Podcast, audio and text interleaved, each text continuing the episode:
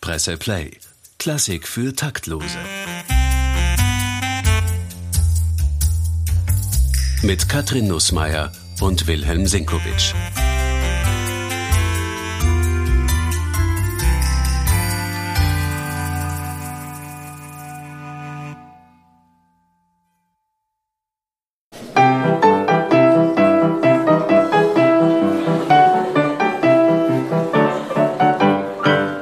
Findet jede Zeitung größere Verbreitung durch Musikkritiker. Und so habe auch ich die Ehre und mach jetzt Karriere als Musikkritiker. Ich hab zwar keine Ahnung, was Musik ist, denn ich bin beruflich Pharmazeut. Aber ich weiß sehr gut, was Kritik ist. Je schlechter, umso mehr freuen sich die Leute. Es gehört zu meinen Pflichten, Schönes zu vernichten als Musikkritiker. retecar.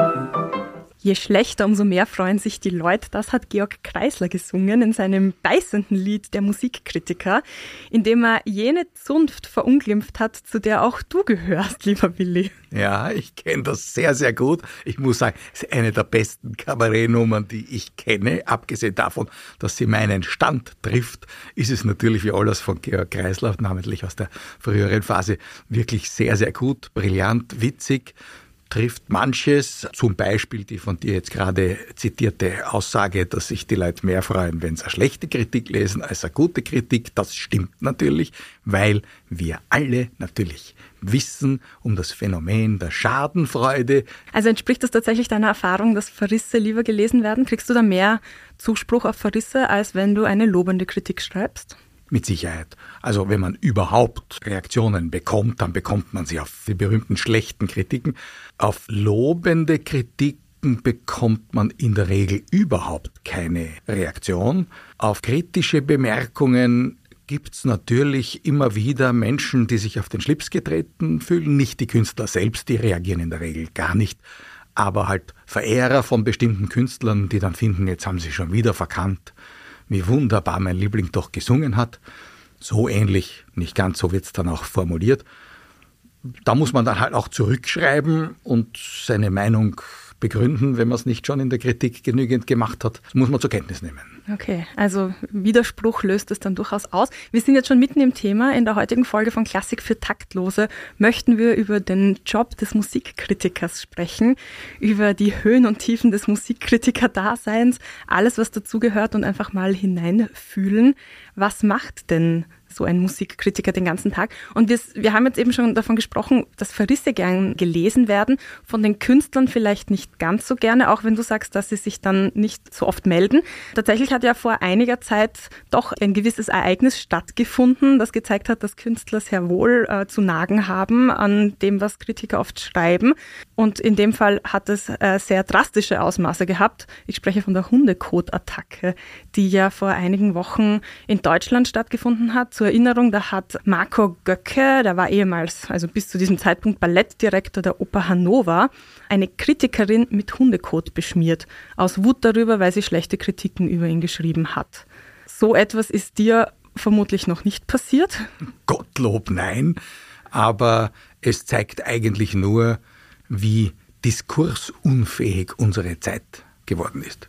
Dass das jemand nicht aushält, dass er Kritik nicht verträgt, denn jemand, der wie dieser Ballettdirektor im Fokus steht, der Verantwortung trägt, künstlerische Verantwortung für ein Ensemble, der muss es aushalten, denn selbstverständlich steht er in der Kritik. Und wenn er das nicht aushält, dann ist er leider am falschen Platz. Also jetzt ist er eh nicht mehr dort. Erzähl doch mal aus deiner Erfahrung so, wie haben denn Künstlerinnen und Künstler reagiert, wenn sie reagiert haben auf Kritiken von dir? Ich meine, du schreibst seit Jahrzehnten für die Presse Musikkritiken. Da wird dir doch sicher einiges untergekommen sein. Ja klar kommt einem einiges unter, allerdings sehr, sehr selten, wie gesagt, dass ein Künstler selbst repliziert. Es kommt vor, dass nach angemessener Frist ein Künstler sich für eine gute Kritik bedankt. Das ist vorgekommen, das muss ich sagen, da hat mich auch manches gefreut, aber da gilt immer noch das alte Goethe-Wort. Antworte einem Rezensenten nicht, außer er hat behauptet, du hättest zwölf silberne Löffel gestohlen. Also wenn es ins Strafrechtliche geht, dann kann und soll man sich wehren. Ansonsten gehört das dazu. Wenn jemand sich irgendwo hinstellt und eine künstlerische Arbeit abliefert, dann gehört die Kritik, das ist ja nicht nur in der Musik so, das ist im Theater so, das ist in der Kunst so, das ist in der Literatur so, immanent dazu. Das ist eine Sache, die von Anfang an immer so war. Denn denken wir natürlich, als es noch keine Musikkritik in den Zeitungen gegeben hat, weil es noch gar keine Zeitungen gegeben hat, doch erinnern wir uns an kritische Worte, die Komponisten aushalten mussten, auf die sie unter Umständen auch replizieren konnten. Also wenn Kaiser Josef zu Mozart gesagt hat in der Entführung gar viele Noten, mein lieber Mozart, hat der Mozart drauf gesagt, gerade so viel als nötig sind, Majestät. Also er hat sich getraut. Fürst Esterhazy hat zu Ludwig van Beethoven nach der Aufführung der C-Dur-Messe, die, die er bei ihm bestellt hatte, gesagt, ja, mein lieber Beethoven, was hat er denn da wieder gemacht? Darauf ist keine Antwort überliefert, aber wir können uns ausrechnen, wie sehr sich Beethoven geärgert hat. Es zeigt aber, das ist natürlich auch Musikkritik, denn dem Fürsten war das einfach zu viel, zu modern, äh, zu unverständlich für seine Zeit und er hat das kritisch dem Komponisten gegenüber geäußert. Ist ein natürlicher Vorgang. Komponisten spielen ja auch damit, dass sie wieder den Stachel der Erwartung löcken manchmal und damit fordern sie ja die Kritik auch beim Publikum heraus. Die wird dann nicht schriftlich als Musikkritik, aber als irgendeine Reaktion geübt. Das ist ja auch schon eine Form von Musikkritik. Zum Beispiel, du gehst in ein Konzert, findest das toll und applaudierst. Und drei Tage später gehst wieder in ein Konzert und findest das noch viel toller und applaudierst noch viel lauter. Was ist das? Musikkritik. Eine gute Musikkritik und eine sehr gute Musikkritik. Aber jetzt bist du natürlich noch in einer besondereren Rolle als professioneller Musikkritiker. Also ich glaube, wir sind uns einig, dass Musikkritik, ob sie jetzt vom Publikum kommt, ob sie von Kritikern kommt, zu einem lebhaften öffentlichen Diskurs dazugehört und es wäre keine freie Kunst, wenn man nicht auch frei über sie sprechen und urteilen könnte. Jetzt ist es aber tatsächlich doch so, dass deine Worte mehr zählen als das, was ein Gast nach einem Konzert zum Beispiel von sich gibt. Es gibt da diesen lustigen Witz, da treffen sich zwei Konzertbesucherinnen nach dem Konzert. Die eine fragt die andere, na, wie hat es dir gefallen? Die andere sagt, weiß ich nicht, ich habe die Kritik noch nicht gelesen. Ja, und da ist ein Körnchen Wahrheit drinnen. Ich würde jetzt nicht sagen, dass die Funktion des Musikkritikers, wie du gesagt hast, quasi wichtiger oder mehr beachtet ist als die Funktion des Publikums mit der Reaktion des Publikums. Denn Natürlich, seit dem antiken Theater gehört die Publikumsreaktion auf das, was da geboten wird, die spontane Reaktion natürlich dazu. Dass die Dame zur anderen sagt, ich weiß noch nicht, wie es mir gefallen hat, heißt letztendlich, ich weiß noch nicht, wie ich das sagen sollte. Was eine Musikkritik auch können muss, oder Kunstkritik im Allgemeinen, sie müsste reflektieren können und sie müsste erklären können. Und das ist natürlich das, was den Musikkritiker von einem spontanen Konzertbesucher, der ja nichts wissen muss über das, was er da erlebt, unterscheiden sollte. Der Kritiker sollte fähig sein zu erklären, wie es nach dieser Aufführung zu einer Reaktion kommt. Warum? Und was das zu tun hat mit dem Stück, das da gespielt worden ist. Denn es gibt ja unterschiedlichste Möglichkeiten.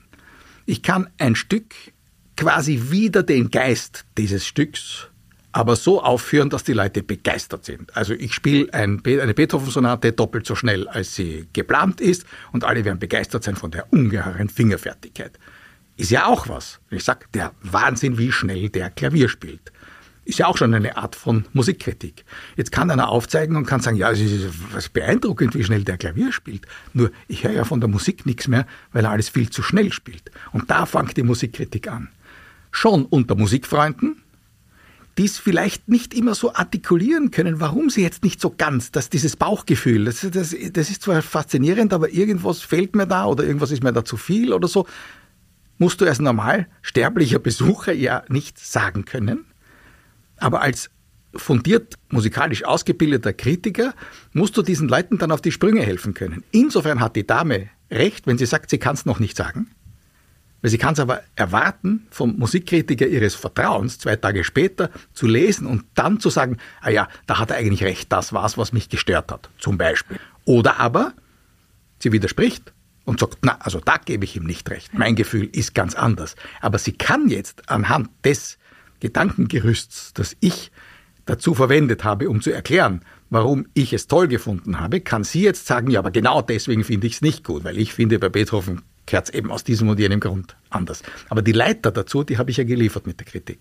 Damit steht sie ja gar nicht alleine da mit diesem Wunsch, dass jemand, der das professionell macht, ihr hilft, das Gehörte einzuordnen und vielleicht Worte dafür zu finden, was man gerade gehört hat. Wir kriegen ja tatsächlich bei der Presse sehr oft Anrufe von Leserinnen und Lesern, die dann zum Beispiel sagen, ich war am Samstag im Musikverein. Ich glaube, ich habe den Kritiker auch gesehen. Wo bleibt die Kritik? Wo, warum ist die noch nicht erschienen? Oder war denn der Kritiker nicht dort? Oder war die Kritikerin denn nicht da? Und früher habe ich mir immer gedacht, warum wollen die da? Die waren eh dort. Also es ist ja nicht so, als möchten sie jetzt wissen, soll ich mir diese Oper anschauen oder nicht, lohnt es sich oder nicht, weil sie waren ja schon dort. Aber offenbar gibt es diesen Wunsch, oder würdest du das auch so einordnen? Das ist sicher so. Also natürlich, ich meine, wir alle, wenn wir ein tolles Kunsterlebnis haben, wollen das doch letztlich nicht für uns behalten. Mhm. Natürlich gibt es auch diese intimen Akte, dass ich etwas höre oder ein Kunstwerk anschaue und dann nicht mehr mitteilungsbedürftig bin, weil dieses Kunstwerk durch sein Dasein mich befriedigt. Gut. Aber gerade im Theater oder im Konzert, wo ja 2000 Leute drin sitzen und da ja auch eine unglaubliche Interaktion, das ist ja eine chemische Reaktion, die da stattfindet. Und die Musiker, wenn sie merken, das Publikum geht mit, äh, sind ja auch schon wieder angespornt, noch besser zu spielen. Also das eine gibt ja das andere. Und das ist natürlich nicht etwas, was fertig ist in dem Moment, wo der Schlussakkord erklungen ist oder der Schlussapplaus veräppt ist, sondern das bespricht man nachher vielleicht im Restaurant weiter das arbeitet in der Nacht. Ein tolles Kunsterlebnis verfolgt uns ja in, in unsere Träume, ob wir es sagen können oder nicht. Und daher, wenn jetzt etwas wirklich aufregend war, eine Theatervorstellung, eine Opernvorstellung, ein Konzert, eine achte Bruckner zum Beispiel, das ist ja, ist ja Konzerttheater, das ist ja nicht irgendein nettes Gebimmel, das dann irgendwie aus ist und dann hat man sich gefreut, was Nettes zu hören, sondern da ist man ja gefordert mit seiner ganzen Existenz quasi. Und du wahrscheinlich umso mehr. Also ich vermute mal, deine Arbeit beginnt dann auch nicht, wenn der Vorhang aufgeht und endet eben, wie du sagst, nicht, wenn der Vorhang zugeht. Aber lass uns doch tatsächlich darüber reden, wie du deine Arbeit anlegst. Wie bereitest du dich auf ein Konzert oder auf eine Oper vor, wo du weißt, da gehst du hin, um es zu rezensieren? Auch wenn das komisch klingt, immer aufs Neue, auch bei Stücken, die man sehr gut zu kennen glaubt, durch wiederholtes Lesen des Notentextes. Also, das heißt, du gibst dir die volle Partitur. Ja, natürlich. Natürlich. Immer wieder. Ich habe das gelernt für mich eigentlich beim Unterrichten. Ich habe ja sehr lange Analyse unterrichtet für Komponisten und Dirigenten am Konservatorium das war für mich auch ein Schlüsselerlebnis, als ich damit begonnen habe, weil ich bemerkt habe, ich habe gesagt, also was ist jetzt dran? Zweite Symphonie von Brahms. Kennt man in- und auswendig, dann nimmt man die Partitur her, um sich auf die Vorlesung vorzubereiten und sieht natürlich, wie viel man A schon vergessen hat, wie viel man B überhaupt noch nie entdeckt hat in der Partitur. Das ist ja wie ein toller Roman oder ein tolles Bild. Man sieht es und liest es jedes Mal neu. Beim Unterrichten kommt dann noch etwas dazu, dass man natürlich von den angehenden Dirigenten und Komponisten auch Fragen gestellt bekommt. Also das geht ja dann hin und zurück und hin und zurück, wie jeder normale Lehr- und Lernprozess. Und das nützt schon sehr, auch wenn man dann wieder in den Musikverein geht, um sich die zweite Brahms dann anzuhören. Es ist gut, die Partitur vorher sich wieder vorzunehmen auch wenn man sie dann nicht unbedingt mitnehmen muss. Man kann ja auch mitlesen im Konzert, muss gar nicht sein, aber man sollte das Stück doch nicht vor ein paar Jahren das letzte Mal gehört haben, sondern schon gerade jetzt präsent haben.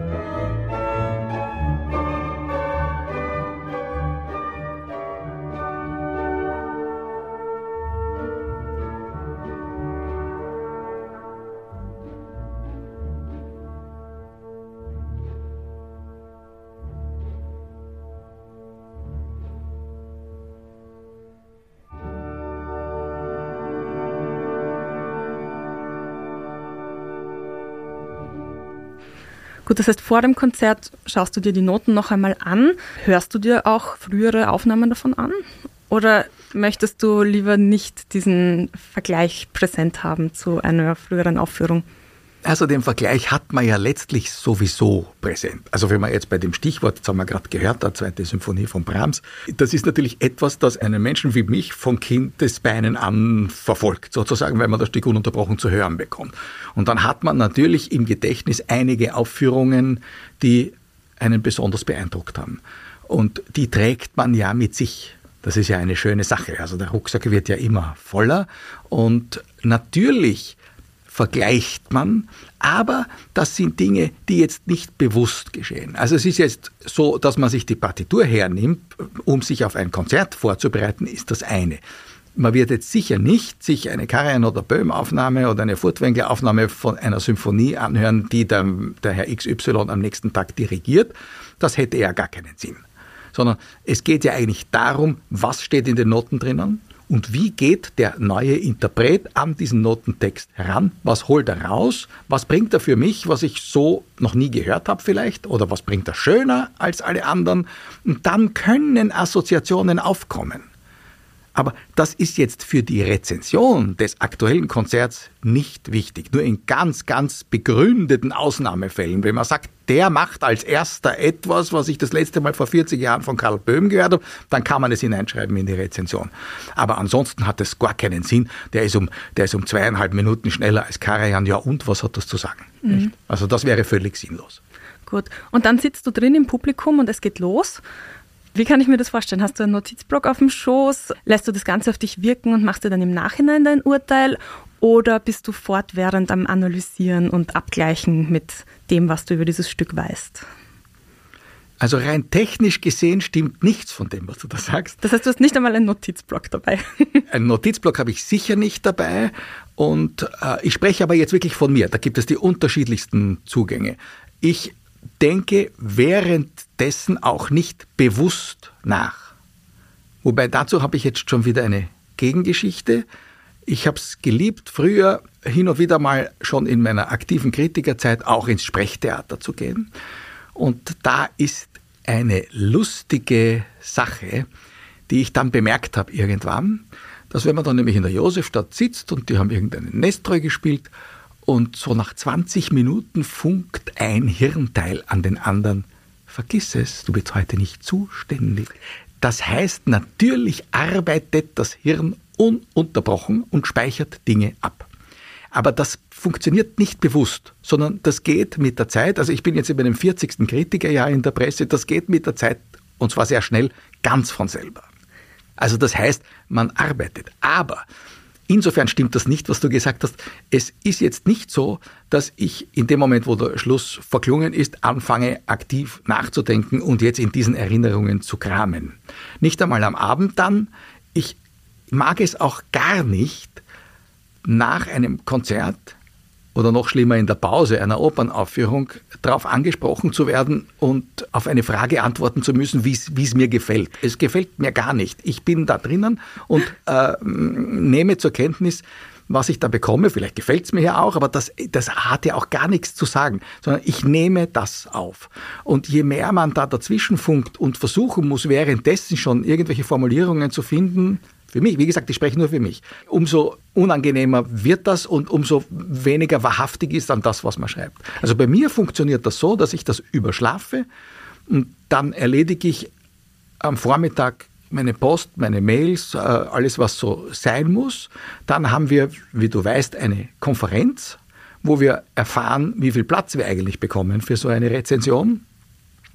Und dann, erfahrungsgemäß, fällt irgendwann der Groschen, wo ich dann beginne zu schreiben, ohne mir zu überlegen, was werde ich denn jetzt darüber schreiben, sondern dann beginne ich zu schreiben, weil ich weiß, das, was da abgespeichert ist, von dem Teil des Hirns, an den gefunkt wurde im Theater, du bist heute nicht zuständig. Also wenn dieser Teil weiß, er ist zuständig, dann schickt er mir das, weil ich denke mir dann auch oft, es ist wahrscheinlich so, dass das, woran ich mich dann um 12.15 Uhr noch erinnere am nächsten Morgen, ist wahrscheinlich das, was es wert ist, verhandelt zu werden. Da spielt natürlich sehr viel Erfahrung mit. Was ist bei einem Stück wichtig, was ist nicht wichtig. Darum ist ja auch ganz gut, wenn man sich vorher damit beschäftigt. Eine gute Kritik besteht doch ja auch nicht daraus, dass man aufzählt, der Sänger war gut, der war nicht so gut, der hat ein bisschen laut gesungen, der hat ein bisschen leise gesungen, die war ein bisschen gar zu zaghaft, sondern man will doch auch irgendwie die Essenz dieses Konzerts oder dieser Oper auf den Punkt bringen ganz naiv gefragt, was ist es denn, was eine Oper oder ein Konzert gelungen macht? Lässt sich das irgendwie runterbrechen auf objektive Kriterien? Ein objektives Kriterium ist jedenfalls dann, wenn, was wir schon besprochen haben, wenn am Schluss einer Vorstellung das Publikum anfängt, äh, irrsinnig zu jubeln, kann das nicht ganz schlecht gewesen sein. Es kann vielleicht wieder den Geist eines Stückes gewesen sein, aber es muss diese Vorstellung etwas an sich gehabt haben, was das Publikum begeistert hat. Wirklich, also tausend Staatsopernbesucher können nicht irren. Natürlich nicht. Wirklich? Natürlich nicht. Sie können nicht irren, weil da muss irgendetwas gewesen sein. Und dann ist es natürlich die erste Aufgabe eines Rezensenten, selbst wenn er findet, das war völlig daneben, dann muss er diesen tausend Leuten erst einmal erklären, warum das völlig daneben war und wie es möglich sein kann, dass sie so begeistert waren. Das heißt, ich muss zuerst das in der Aufführung aufstöbern, was so begeisternd gewesen ist. Das muss ja etwas gewesen sein. Das kann ja, das kommt ja nicht von nichts. Das klingt nach einem sehr intuitiven Zugang. Also weil, mir ist natürlich klar, dass du jetzt nicht nur bewertest, ob die Musiker die richtigen Töne treffen. Das wäre läppisch, weil davon mhm. gehen wir sowieso aus, oder? Mhm. Na klar. Äh, ich habe auch mal ein Feuilleton geschrieben, der falsche Ton in allen Lebenslagen. Es ist nicht wichtig, wenn jemand die Liszt H-Moll-Sonate toll spielen kann und interpretieren kann und uns den Geist des Stückes wirklich transportiert und dann haut er 13 Mal daneben und dann haut er halt 13 Mal daneben gehabt. Das ist ja nicht wichtig. Das ist nicht die Aufgabe der Musikkritik aufzusetzen, die Aufgabe des Klavierlehrers. das ist schön gesagt. Was muss dann ein guter Kritiker können? Ja, er muss sich so weit einfühlen können, dass er eben im Falle des Dissenses mit dem Publikum, das kommt schon manchmal vor, dass er sagen kann, gut, natürlich habt ihr recht. Das war aus dem und dem und dem Grund überwältigend. Aber eigentlich, und dann eben, Partiturstudium vorher, sagen eigentlich in dem Stück geht es noch um ein bisschen etwas anderes und das ist mir in dieser Aufführung einfach unterblieben unter Umständen. Also ich fantasiere da jetzt irgendwas. Also die Realität ist dann viel intuitiver, wie du sagst, und das, da fällt einem schon das Richtige ein objektive Kriterien, eine objektive Kritik, kommen wir zurück auf diese Liszt-Hamoll-Sonate, würde sagen, er hat 13 Mal daneben gehaut. Eine objektive Kritik, die er hat, ist vollkommen sinnlos.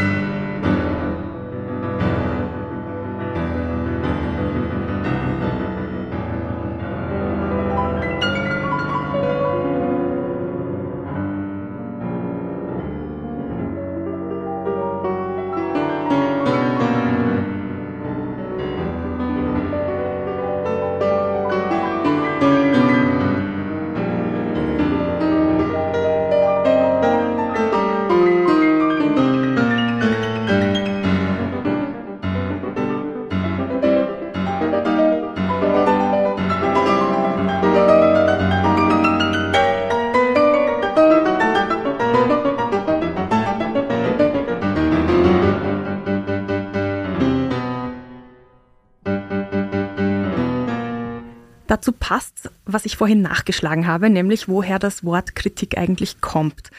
Und das, hat, äh, das Wort hat griechischen Ursprung und bedeutete ursprünglich nicht bemäkeln oder schlecht machen, sondern unterscheiden. Mhm. Und das passt eigentlich zu diesem differenzierten Anspruch, den du da stellst. Also heißt das eigentlich, eine Kritik schreiben bedeutet erklären, was den Unterschied ausmacht. Zum Beispiel, warum eine Symphonie unter Franz Welser anders klingt als unter Gustavo Dudamel. Genau. Genau das ist es. Es geht auch nicht darum, ob der eine Recht hat und der andere nicht, weil irgendwie haben mit Sicherheit beide Recht auf eine bestimmte Art und Weise. Es geht darum, herauszufinden, insofern ist das Unterscheiden eine gute Übersetzung, was will der Mensch da oben auf dem Podium von dem Stück? Was will er von mir? Und gelingt ihm das? Denn es kann ja sein, dass jemand sehr gute Ansichten zur Liszt'schen H-Moll-Sonate hat, aber technisch nicht imstande ist, das Stück zu spielen. Es kann sein, dass einer technisch imstande ist, die Liszt-Sonate zu spielen, fehlerfrei, aber keine guten Ansichten zu dem Stück hat. Und das ist das, was ich zu unterscheiden habe. Aber was gute Ansichten sind, das bestimmst du? Bis zu einem gewissen Grad bestimm's ich, weil natürlich schreibt eine Kritik ein Subjekt. Ein Subjekt, das die Leser, wie gesagt, in meinem Fall nach fast 40 Jahren ganz gut verorten können. Die wissen, wo ich stehe quasi. Und ja, ich lese die Noten von Herrn Liszt. Ich weiß, in welchem stilistischen Umfeld die Musik von Liszt steht. Ich habe gelernt über die Jahre hin, wie viele verschiedene Möglichkeiten der Fokussierung auf eine solche stilistische Position man haben kann. Ich kann bei Liszt das Romantische betonen. Ich kann bei Liszt sogar betonen, wie klug er auf seine Weise klassische Formen für sich annimmt und weiterverarbeitet. Ich kann bei Liszt sehr gut auch den Vorkämpfer einer modernen Harmonik und eines modernen Denkens heraushören und ich verstehe, wenn ein Pianist sich hinsetzt und eine dieser Optionen wählt oder mir eine ganz neue Option aufzeigt, die sich mit dem, was da in den Noten steht, zur Deckung bringen lässt. Auch wieder unterscheiden. Das ist schon ganz gut, ja. Und ist es dir dann auch schon mal passiert oder wie gehst du damit um, wenn du dann zum Beispiel am nächsten Tag dann liest, oh, alle Kritiker der anderen Zeitungen waren komplett anderer Meinung? Das kann vorkommen. Das ist auch vorgekommen. Kannst du da ein konkretes Beispiel nennen? Naja, wie gesagt, wir sind ja da im sehr subjektiven Bereich. Also zum Beispiel das Debüt von Daniele Gatti an der Wiener Staatsoper mit der Premiere von Simon Boccanegra, wo alle hellauf begeistert waren. Und ich fand, dieser Dirigent ist leider überschätzt. Ich sehe, was er kann, handwerklich. Ich merke aber, dass er aus der Partitur eigentlich nicht sehr viel herausholt. Ich fürchte, ich habe am Ende des Tages recht behalten. Wie lang ist das her? Ach, das ist jetzt sicher gut zwei Jahrzehnte her, vielleicht noch länger, ich kann es nicht genau sagen, aber es ist tatsächlich so, dass die anfängliche Euphorie für Herrn Gatti doch in den Fachkreisen langsam abgenommen hat, ja. Bist du dann eigentlich immer, auch wenn du deine Kritiken dann später noch einmal betrachtest, noch immer derselben Meinung oder könnte es dir auch passieren, dass du dann draufkommst, oh nein, ich habe das eigentlich total verkannt und weil letztendlich auch wenn du dir Zeit gibst und drüber schläfst, um eine Kritik zu schreiben, ich meine, ich kenne das ja auch aus meinem Berufsalltag, ich schreibe jetzt keine Klassikkritiken, aber ähm, Theater, Film, Serien und so weiter. Mir ist es schon passiert, dass ich dann irgendwann draufkomme, wenn ich mir dann irgendwas noch einmal anschaue, nein, eigentlich war ich zu voreilig oder da, da gibt es einen Aspekt, den habe ich einfach verkannt. Das gibt es ganz sicher. Natürlich, also jeder, der frei von Irrtum ist, werfe den ersten Stein. Natürlich, wir irren uns alle und ununterbrochen. Das ist gar keine Frage. Nur erstens lese ich nicht ältere Kritiken von mir, weil ich meine, das sind ja Spontanprotokolle, letztendlich, auch wenn sie am nächsten Tag erst entstehen. So wie das Publikum spontan reagiert, muss ja letztlich auch der Kritiker spontan reagieren auf einer bestimmten Grundlage eines Wissens über ein Stück und die Interpretationstradition, sagen wir mal so. Das sich irren können hat eigentlich weniger mit dem zu tun, worüber wir jetzt die ganze Zeit gesprochen haben, nämlich Aufführungskritik und Interpretationskritik, denn die hat notwendigerweise etwas mit Spontanität zu tun. Es sei denn, wir sprechen über CD-Rezensionen, sondern eher etwas mit Werkkritik. Das war ja die ursprüngliche Aufgabe der Musikkritik, die ja nicht unbedingt die Interpretationen beurteilt hat, sondern die Werke besprochen hat, von denen man überhaupt noch keine Vergleichsmöglichkeiten kannte, weil sie gerade uraufgeführt worden sind. So wie man es heute in der Popmusik hat. Da machen wir Albenkritiken, genau. das ist etwas, was neu erscheint und wir müssen sozusagen abgleichen mit allem, was vorher da war und mit dem Zeitgeist und so weiter. Genau. Und da kann man sich irren. Und da ist jetzt auch eine interessante Sache. Wir sprechen heute sehr viel von den vielen, vielen Fehlurteilen der Kritiker. Ich habe meine Wenigkeit natürlich eingeschlossen. Der berühmteste von allen ist Eduard Hanslick, mein Vorvorvorgänger, war der erste Musikkritiker der Tageszeitung Die Presse oder der neuen freien Presse über mehr als 50 Jahre. Und von dem kann man im Internet sofort finden, was er alles an falschen Rezensionen geschrieben hat und was sich alles als falsch herausgestellt hat. Nun stimmt das nur zum Teil. Er war zum Beispiel gegen einen meiner absoluten Lieblingskomponisten, gegen Anton Bruckner, aber man sollte lesen, wie er dagegen war. Denn er schreibt immer fundiert, er kannte, apropos die Partituren, und er hat dann aus seiner ästhetischen Perspektive heraus erklärt, warum er das nicht mag. Hand aufs Herz, es gibt auch heute noch viele Menschen, die Bruckner nicht ausstehen können, weil ihnen das viel, jetzt sage ich es einmal ganz primitiv, zu laut und zu lang ist. Genau das hat Hanslick aus einer ganz klaren ästhetischen Position heraus auch bemängelt. Und er hat gesagt, es kann sein, dass diesen symphonischen Riesenschlangen die Zukunft gehört. Eine Zukunft, die wir nicht darum beneiden. Das ist ein Satz, der letztlich aus seiner Warte immer noch richtig ist. Also ich bin froh, dass die Zukunft so ist und dass man jetzt die achte Bruckner genießen kann. Ich verstehe aber auch jemanden, der sagt, mir ist es, wie gesagt, zu laut und zu lang. Das sind Leute, die gehen dann nicht in Bruckner Symphonien, werden aber wahrscheinlich geneigt, das Urteil des Herrn Hanslick heute noch zu unterschreiben. Ich halte also fest, die klassische Musik ist lauter und länger geworden. Bis zu einem gewissen Grad stimmt das. Andererseits ist sie dann nach ein paar Jahrzehnten viel leiser und viel kürzer geworden. Denken wir nur an Anton von Webern.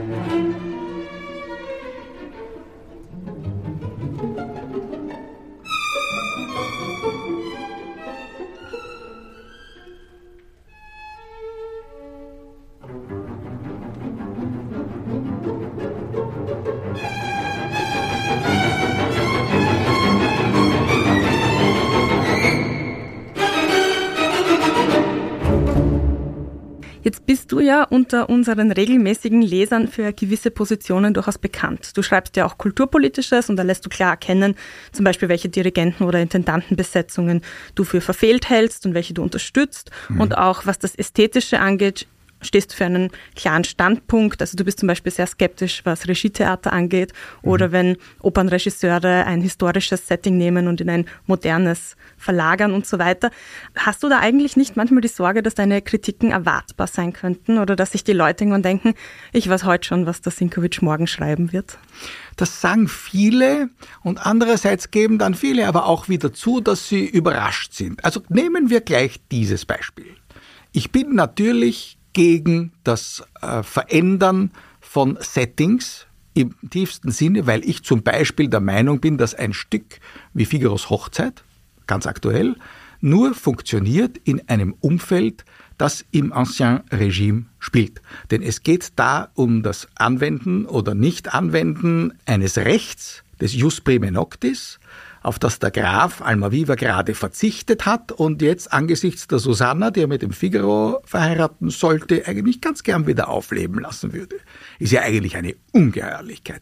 Nur, es funktioniert nur anno 1786, sagen wir jetzt so, vorrevolutionär.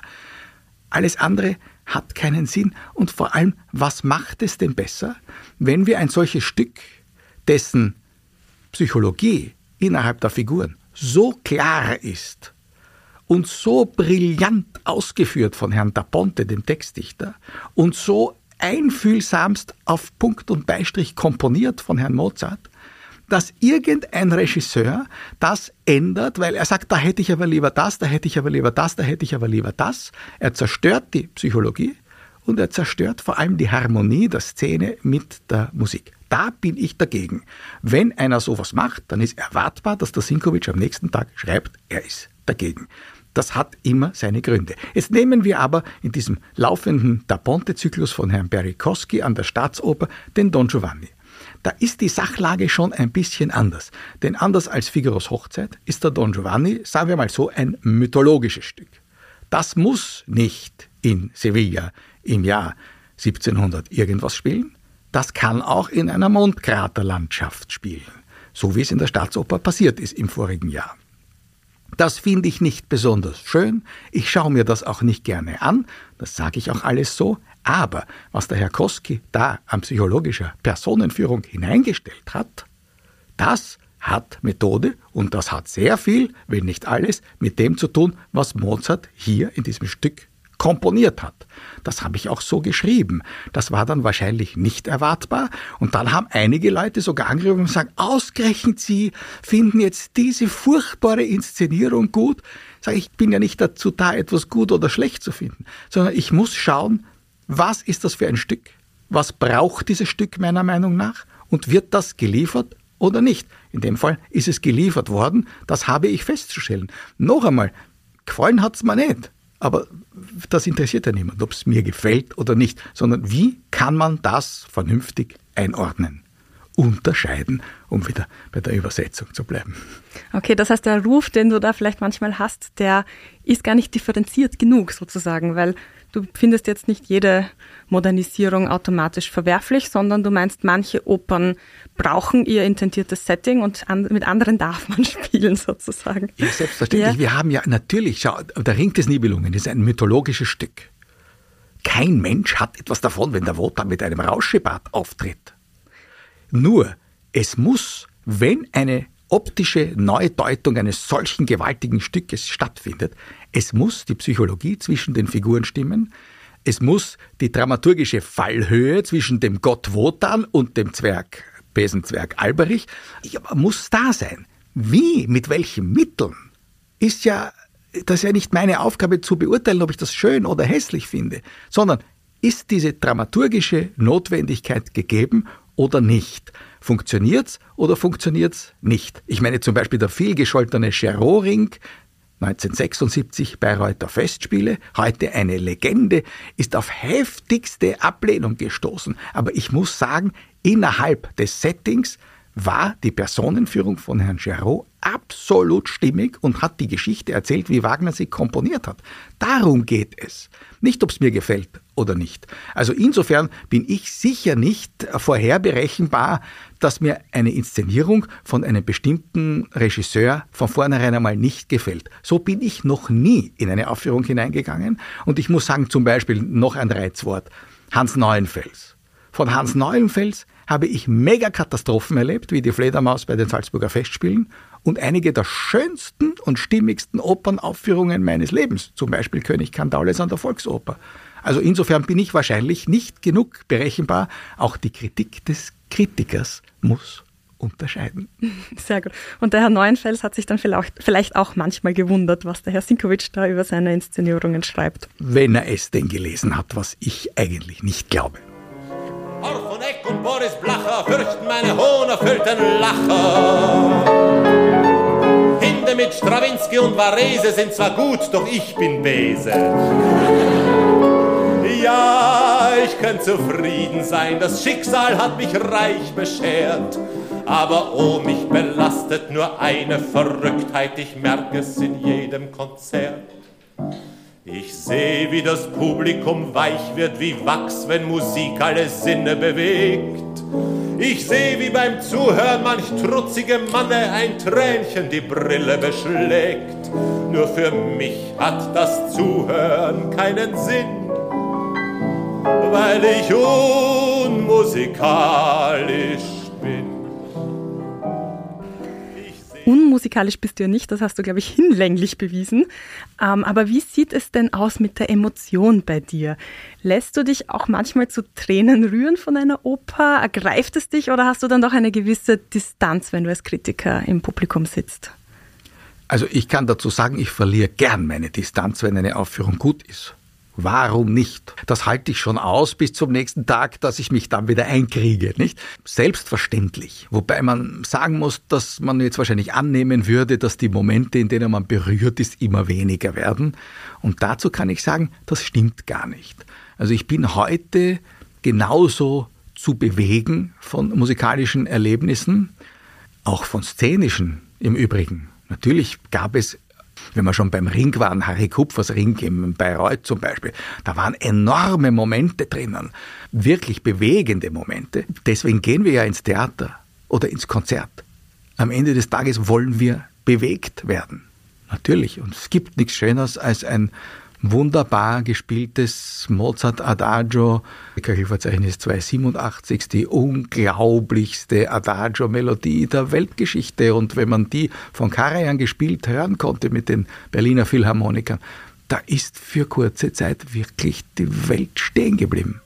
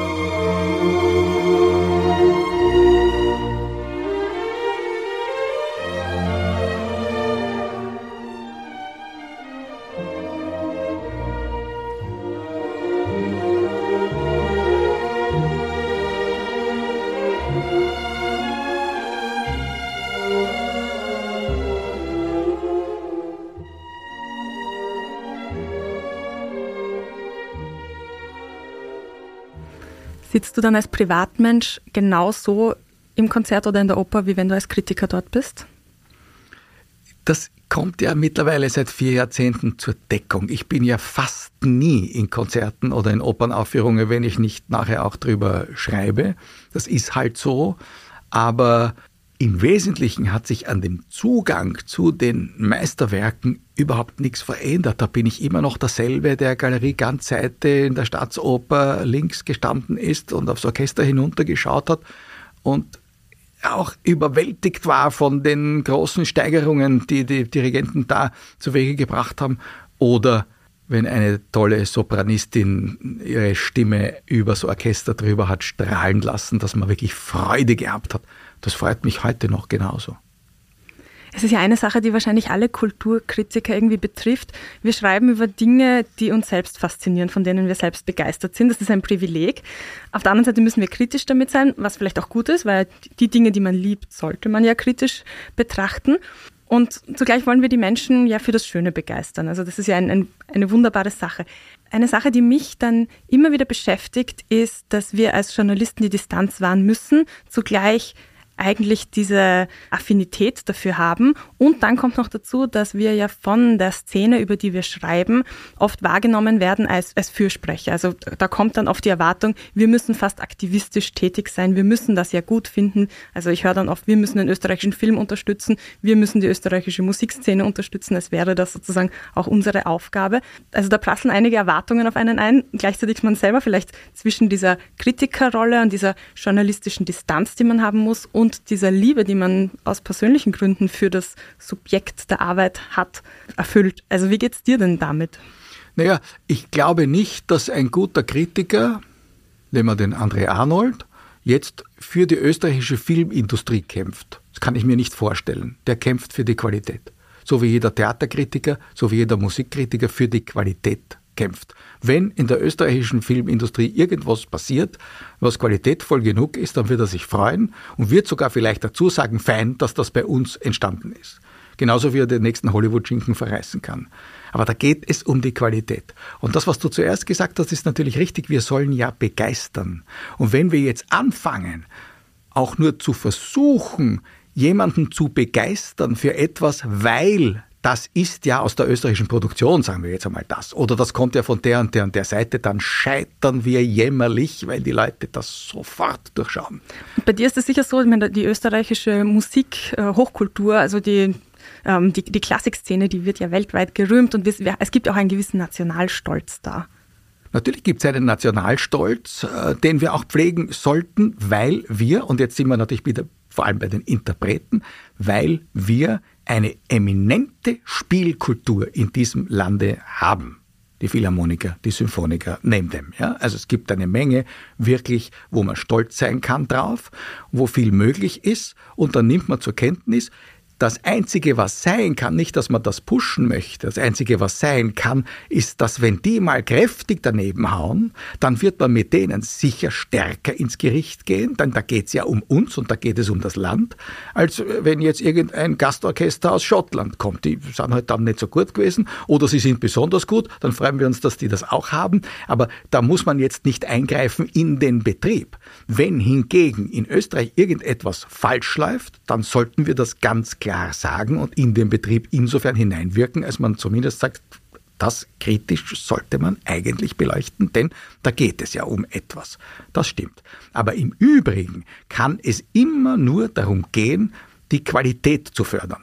Ob die jetzt aus St. Pölten kommt oder aus Hinterindien, ist vollkommen wurscht.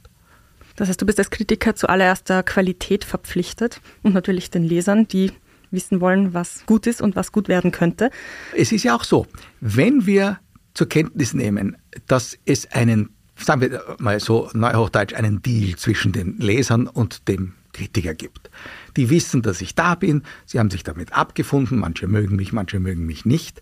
Alle lesen das, wenn sie an Musik interessiert sind, weil sie mittlerweile wissen, wie du zuerst gesagt hast, wo ich stehe, wie meine Position ist, wie ich was finde. Gut, da kann sich jeder orientieren, der, der mich mag und der, der mich nicht mag.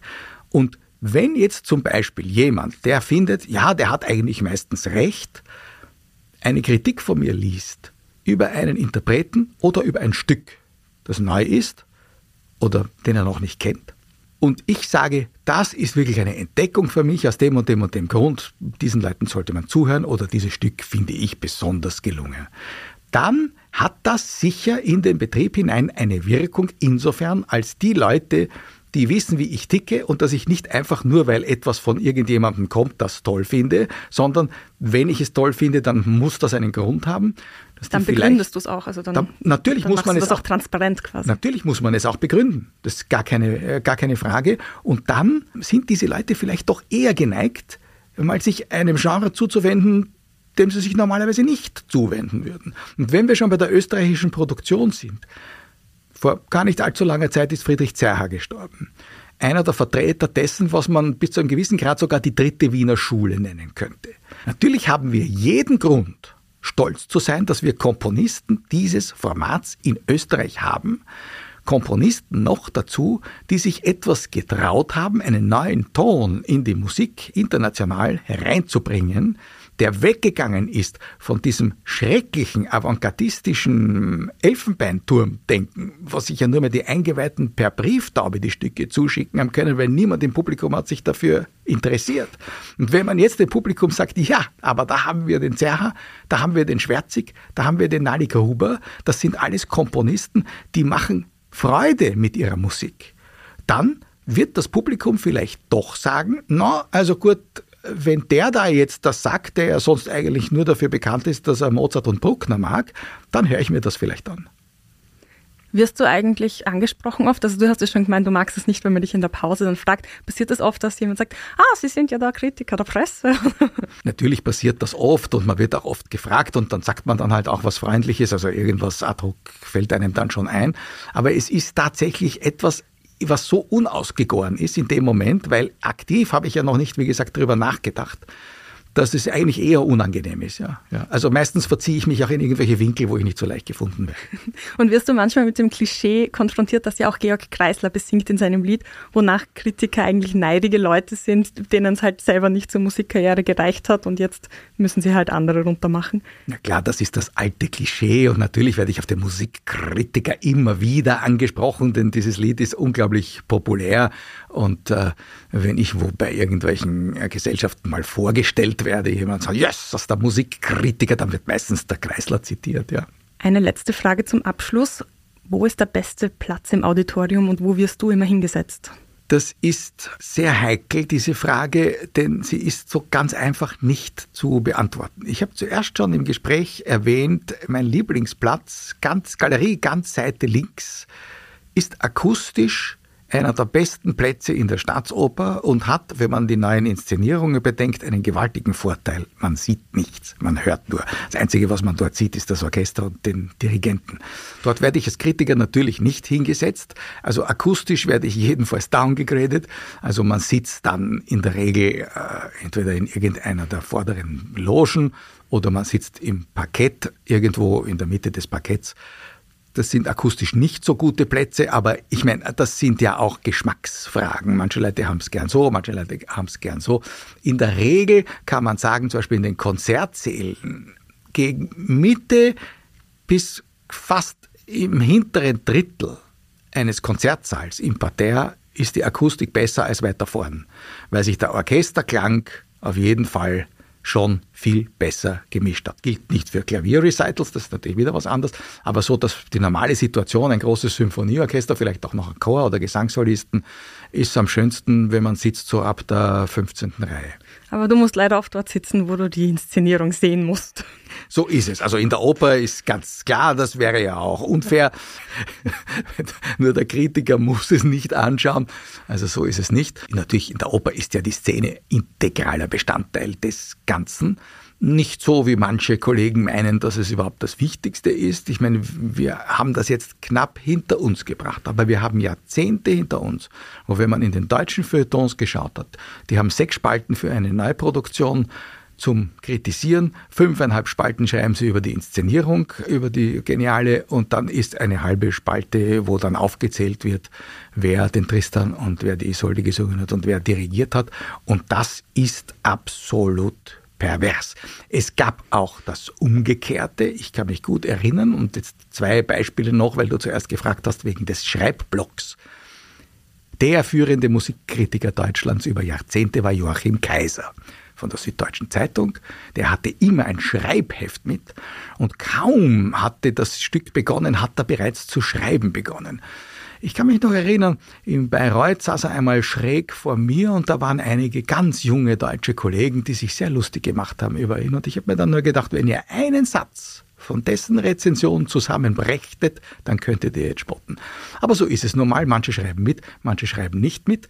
Und besagter Joachim Kaiser hat anlässlich des Debüts von Christian Thielemann bei den Bayreuther Festspielen, das war eine Meistersingervorstellung im Jahr 2000, von diesen sechs Spalten, die er hatte, fünfeinhalb Spalten über Christian Thielemann und seine musikalische Leistung geschrieben. Und dann hat er gesagt, die Inszenierung kennen wir ohnehin aus den Vorjahren. Und gesungen wurde so und so und so und so. Das lobe ich mir, das ist einmal umgekehrt die Umwertung aller Werte und ich will jetzt nicht sagen, dass wir dorthin zurück sollten, aber eine ausgewogene Berichterstattung über Oper kann nicht sich zu 60 bis 70 Prozent nur mit der Inszenierung beschäftigen. Das ist wirklich, wie gesagt, eine Perversion. Das ist Wilhelm Sinkowitsch und wie er die Musikkritik auslegt, meine lieben Hörerinnen und Hörer. Und das war Klassik für Taktlose, ein Podcast, bei dem wir jetzt die Taktzahl erhöhen. Kann man das so sagen? Kann man sagen, liebe Katrin Nussmeier. Wir erhöhen die Taktzahl, die Frequenz, den Rhythmus genau. unserer Sendung, nämlich bis jetzt waren Sie gewohnt, dass das einmal im Monat stattfindet, am Donnerstag. Ab jetzt wird es zweimal im Monat stattfinden und immer am Samstag auf Sendung gehen. Genau, und den Musiksalon, den Wilhelm Sinkowitsch alleine macht, den gibt es weiterhin jeden Donnerstag, genau hier in diesem Kanal. Und dann wollen wir von Ihnen noch etwas wissen, nämlich welche Themen sollen wir bringen? Welche Fragen haben Sie? Wie gefällt Ihnen unser Podcast? Was können wir besser machen? Was nervt? Wir freuen uns auf Zuschriften unter der E-Mail-Adresse podcast.diepresse.com. Wenn Ihnen unser Podcast gefällt, dann geben Sie uns doch gerne auch eine 5-Sterne-Bewertung in der Plattform, in der Sie unseren Podcast hören. Wenn Ihnen unser Podcast nicht so gut gefällt, dann schreiben Sie uns lieber. Vielen Dank fürs Zuhören. Bis zum nächsten Mal. Ciao. Presse Play. Klassik für Taktlose. Mit Katrin Nussmeier und Wilhelm Sinkowitsch.